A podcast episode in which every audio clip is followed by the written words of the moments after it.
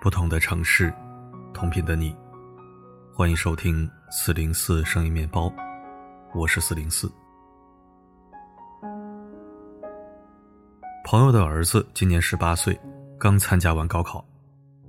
填志愿的时候，他想让儿子报离家近一点的大学，但他儿子在所有可以选择的大学中，执意选了离家最远的一个。当时他以为是孩子的青春期叛逆心理，便没想太多。直到有一天给儿子换新手机时，他无意间看到了他儿子这几年屏蔽掉他发的朋友圈，才明白了真相。最近很丧，被老师责骂，被同学排挤，考试成绩也下降了，很难过，好想和妈妈聊聊。不过还是算了吧，她一定又会说你的问题你自己想办法解决。长大好累，没有人可以理解你的辛苦和压力，甚至你的父母。也只会在你求助时否定你、打击你。以后一定要去很远很远的地方，做一个新的我自己，可以软弱，可以不强大，不用在受挫时被指责、被要求反省。大人永远不会理解我们，只会要求我们。我很想反抗，但反抗不了。算了，也许我长大也变成大人了，就会和他们不一样了吧。他说，刚看完儿子的朋友圈时。他又心疼又不解，自己确实在每次在孩子遇到困难向他求助的时候，都会让孩子自己解决。可这也是为了锻炼他的抗挫力和解决问题的能力啊！如果自己什么都帮他顺着他，那他将来长大了，到了社会上，谁又会惯着他？他真的是没有想到，自己的一番苦心，竟成了儿子想要逃离自己的借口。公众号“徐曼曼心里话”的一篇文章中曾写过一个观点：好父母解决问题，坏父母解决孩子。有些父母在和孩子一起解决问题，有些父母在和问题一起解决孩子。当孩子受挫向父母求助时，他们需要的不是被父母推开，去独自面对困难，而是想要从父母处寻求到安慰和帮助。每个孩子都期待得到父母的正面回应，如果一直向父母求助无门，孩子便会封闭自己的心，直到父母再也叩不开这扇沟通的大门。挫折给了孩子最消极的情绪体验。前段时间，笔者送女儿上兴趣课，打比赛的时候，他一不小心把手蹭破了一点皮，在检查了只是一点小伤后。我让他自己去找教练要创可贴，看他扭扭捏捏，想让我帮他去问，我很生气，说：“怎么永远都这么胆小，还要让妈妈帮你，自己想办法。要是不去，就自己疼着。”结果我越说他越退缩，他越退缩我就越生气。好在旁边一位妈妈的一句话点醒了我：“你先别着急着发火，他可能不是胆小，也许只是不知道该怎么问。”冷静下来后，我蹲到女儿身旁，先抱了抱她，问她是不是不知道该怎么对教练说。话刚出口，女儿立马委屈地趴在我肩头哭起来：“对不起，妈妈，我错了，我不是不敢去，我忘记新教练姓什么了，不知道该怎么叫他。”我用简单粗暴的“你自己想办法”打发了他，在他不愿意去的时候，直接把他定性为和以前一样胆小，却没有耐心。多了解一下他不想去的真实原因。让我感到受挫的是他没有按照我的期待来，让他感到受挫的是他没有达到妈妈的期待。你看，孩子的体验和理解和父母完全不同步。正如那句话所说：“父母在乎孩子的态度，孩子在乎父母的情绪。”当孩子遇到难题时，大多数情况下。他们第一个想求助的对象就是父母，而此时父母的情绪状态决定了他们面对这个难题的态度。挫折不是一件事的发生，而是一件无法达到预期的事情发生时，孩子感受到的负面情绪。挫折不会压垮孩子，挫折引发的情绪才会让孩子经历真正的绝望。用同理心共情孩子面对挫折时的负面情绪，用耐心引导孩子解决挫折，你和孩子之间才能建立信任和依赖。挫折的分量不需要父母帮助孩子去添加。郭麒麟的父亲郭德纲一直以自己对儿子的挫折教育引以为豪，他认为将孩子的自尊打压到底，在家里把所有的挫折都经历遍了，走出去时，孩子才能更强大。可是，在很多次采访中，郭麒麟却说：“我从小对什么事儿都不抱任何期待，什么事儿我都会先想到最丧的结果。”孩子需要经历挫折，但不需要刻意的接受挫折打压。适度挫折是经历，过度挫折是压力。网上看过一个新闻，一位爸爸为了给不好好学习、玩手机的女儿一点教训，把她送到了戒网瘾学校。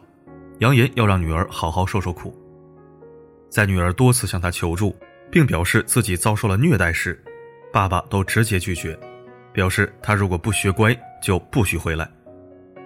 果然，从戒网瘾学校回来之后，女儿变得非常听话，爸爸觉得特别满意。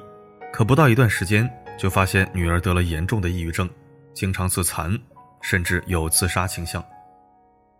很多父母应该都有过经验。孩子爱玩手机，不爱学习，有时候真不是网瘾的问题，有可能是学习能力不强了，有挫败感，有可能是有其他的娱乐方式，也有可能是父母的行为影响了他们的习惯，原因有很多种。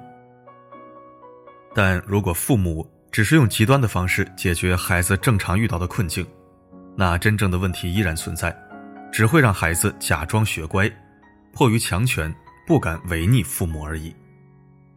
孩子的成长是一场马拉松，中途总会有各种各样的问题出现，总不能出一次问题就来一次紧急灭火，这样即使火当时灭了，但火种依然在，总会在某一天将一切燃烧殆尽。心理学家贺奇峰有一次被受访者问到：“现在的孩子太难管了，一点情绪就要死要活，是不是因为逆商太低了？”他果断回答。没有，不是现在的孩子耐挫能力差，是他们遭受的挫折打击太多了。现在的孩子有压力只能自己扛，他们经受的是高强度 KPI 的考核，换谁都会疯。父母教孩子战胜挫折的能力才叫挫折教育，不是给孩子制造挫折。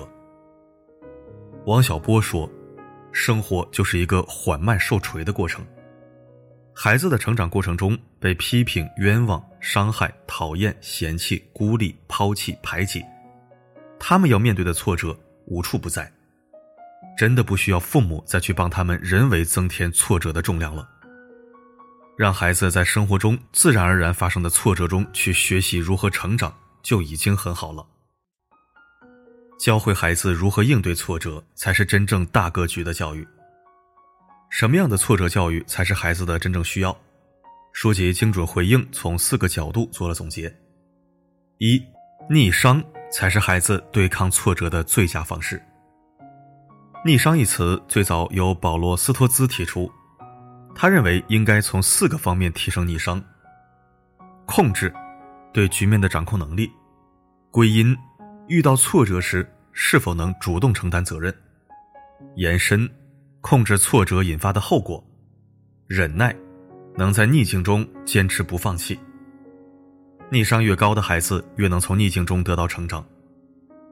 最近一篇《再创业新东方文旅》的文章刷爆朋友圈，很多网友说俞敏洪完美诠释了什么是逆商。而一切追根溯源，答案就在他的童年时期母亲对他的养育中。当年俞敏洪高考失利。他的母亲四处打听哪里有补习班，连日蹲点找到补习班后，冒着大雨摔了一身泥泞，回家告诉他可以去补习了。这时候，他第一次学会了如何在困境中重新坚韧的生长。儿时母亲给他的烙印，催生出了他如今一次次的重新绽放。二，分层设定目标。有段时间，我一直发愁女儿的投篮问题。想不通为什么他老是投不进球，他自己也经常为此懊恼。后来偶然一次，我坐在球场旁的地垫上，和女儿的视线齐平后，突然发现，之前我看着很低的篮筐，在他的眼里非常高。原来不是他做不到，是他面对的目标太大了。打败孩子的有时候是目标设置过远过大，在孩子努力后还看不到希望时，产生了挫败感。精准回应中也写道，在许多身处困境的孩子身上，发现孩子并非不想改变，而是不了解改变的过程。当孩子面对了一个我们以为能轻松完成的目标时，其实并不知道该怎么一步步走向这个目标。动机心理学中曾提到过递增论，他认为人的能力随着时间和次数的推移是可以被加强塑造的。大的目标拆解成小的目标，分阶段完成，分阶段积累经验，用每一次的进步和成就给孩子去积攒朝下一个目标前进的动力和信心。三，父母首先要面对自己的挫败感。电影《幸福来敲门》中，男主事业失败，妻子离他而去，两次因交不起房租被房东赶出家门，无处可去的他只能带着儿子睡在公共厕所里。即使遇到了这么多困境，他依然能在儿子提出困惑时，用以身作则告诉儿子：“别让别人告诉你你成不了才，如果你有梦想，你就去捍卫它。”真希望我父母读过这本书。当中写道：“遇到问题时，父母应该先界定自己，再界定孩子。父母对外界的不安会延伸到孩子身上。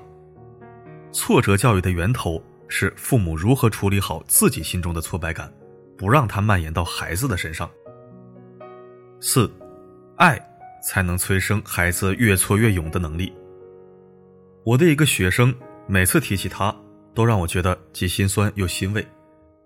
这个学生的父母是在他读高一的时候因为一场意外离开的。当时得知噩耗后，我很担心他的状态，经常多方面打听关注他的情况。直到后来看到他写的一段作文，我才彻底放了心。父母的爱是生命赋予我最大的意义。当我孤独无助时，当我迷茫彷徨时，我会紧紧抱住自己，一如他们当年在我身边。我听得到他们的轻语，看得到他们的微笑，触碰得到他们的温度。我知道我在用自己的拥抱重复回忆他们的爱，这些爱一直都在，让我有了独自好好走下去的勇气。父母的爱是可以给孩子力量的。抗挫力不是摔倒后不能哭，而是摔倒后曾经或现在都能有地方可以哭。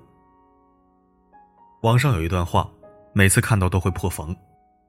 多给孩子一些爱吧，他们也会长大，也会在某一天和我们一样经历数不清的痛苦、失败、绝望。他们也会疼，也会哭。趁他们还小，多抱一抱他们，多给一些爱和安全感。这些都会在他们长大后生成荆棘丛中守护他们的堡垒。真正的挫折教育，是在自然而然遇到的困境中。教会孩子如何用积极乐观的心态去面对挫折，不让孩子在挫折中内耗，使他们未来能在父母用爱铸建的安全感中，成为一个心有所依、无所畏惧的人。父母的认知决定孩子成长的方向，严而有爱，宽而有度，自然成长，因势利导，便是挫折教育的终极意义。小村外有一个笨小孩，出生在六零年代。十来岁到城市，不怕那太阳晒，努力在七零年代。发现呐，城市里朋友们不用去灌溉，花自然会开。转眼间那么快，这一个笨小孩又到了。感谢收听。很好的一篇文章，非常有参考和学习的意义，希望家长朋友们用心收听阅读。想起我的学生时代，大部分时间是住校或者远离父母异地学习生活的，很多时候不是父母甩手不管，而是鞭长莫及，压根够不着，所以我也就养成了自己解决问题的习惯。但好在我和父母的沟通比较密集，遇到大点的事情还是可以电话商量的，算不上没人管。那也还是形成了独立自主的性格，以及凡事都往坏处想的性格。我属于是特殊情况，父母没做错什么，我也成长的还好。是啊，本该是家长保驾护航、出谋划策的时候，你偏偏让他们自己解决问题，看起来很酷，好像在培养孩子的独立能力，实际上就是一种冠冕堂皇的不负责任。什么事都由小孩子自己做主，还要家庭教育做什么？该在的时候你得在，不该干涉的时候。保持沉默就是最好的帮助，尺度很重要，换位更重要。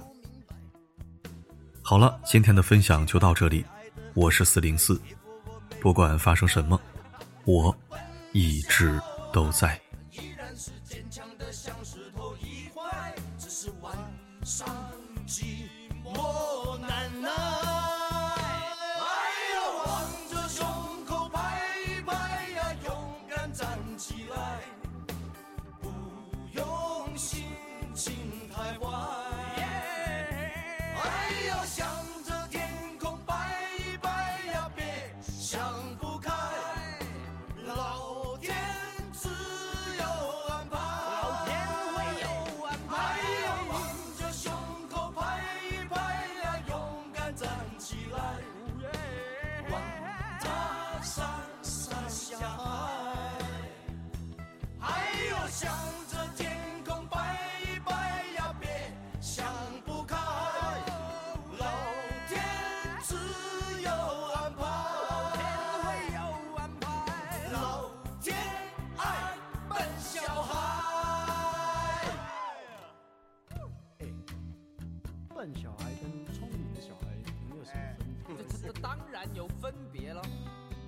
小孩就叫 Jacky 嘛，笨小孩啊就叫 Andy。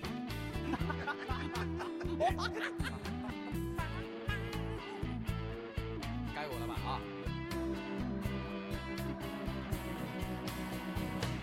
哦，他们说啊，没有了。Sorry Sorry，笨小孩笨小孩。